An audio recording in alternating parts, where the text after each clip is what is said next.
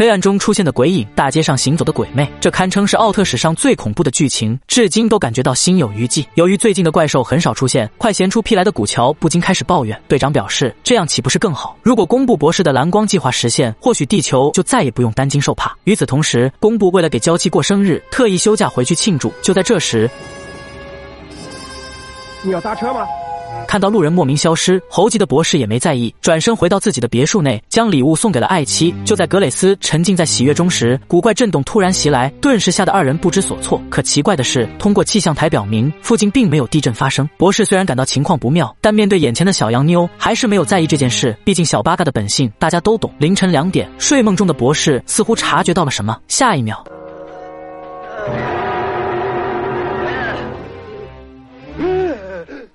接着，博士迅速开灯，开始大叫。旁边的格蕾丝听见异动，连忙起身询问：“这儿？”有鬼！听到有怪物出没后，格蕾斯以博士太累为由，重新安抚他入睡。时间来到次日，博士按照女友的指示，从冰箱拿出早餐，准备好好享受。结果刚放到桌子上，整个地板突然升起。看着眼前出现的洞口，博士在好奇心的驱使下前去查看，可没想到前脚刚走，后方的出口就被堵住。无奈之下，只能被迫继续前行。数秒之后，无数绷带突然冒出，将他带到了地底实验室。他告诉博士，自己名叫屁股星人，将他绑起来的目的就是为了破解地球表面的蓝色屏障。曾经他的阻碍不仅摧毁了不少族人的飞船，就连消灭地球的进程都遭到了严重的搁置。博士对此没有多说，而是用自己的行动证明了自己不会帮助他的决心。另一边，格蕾斯带着大量礼物回到家中，打算给博士一个惊喜。但诡异的是，屋内并没有博士的身影。接着，她来到卧室，打开灯，准备换上睡衣等丈夫归来，结果却发现博士的衣服跟钱包还在衣柜中放着。疑惑之际，格蕾斯转身来到留声机前。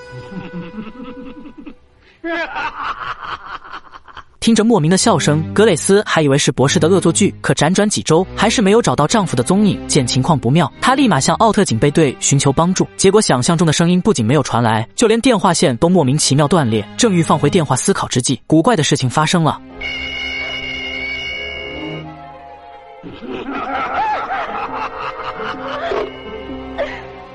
面临如此绝境，格蕾斯走到了崩溃的边缘，而突如其来的停电更是成了压死他的最后一根稻草。画面一转，安奴通过电话局发现，自从博士回到地球以后，手机一直都处于盲线状态。来不及多想，队长当即命令朱星团安奴展开调查。就在这时，接着，格蕾斯爬上楼梯，打算休息，不料刚打开卧室的大门，差点再次晕过去。门外的朱星团听到呼救，立刻摧毁锁芯，破门而入，成功打退了屁股星人。接着，在安顿好格蕾斯后，展开了变身。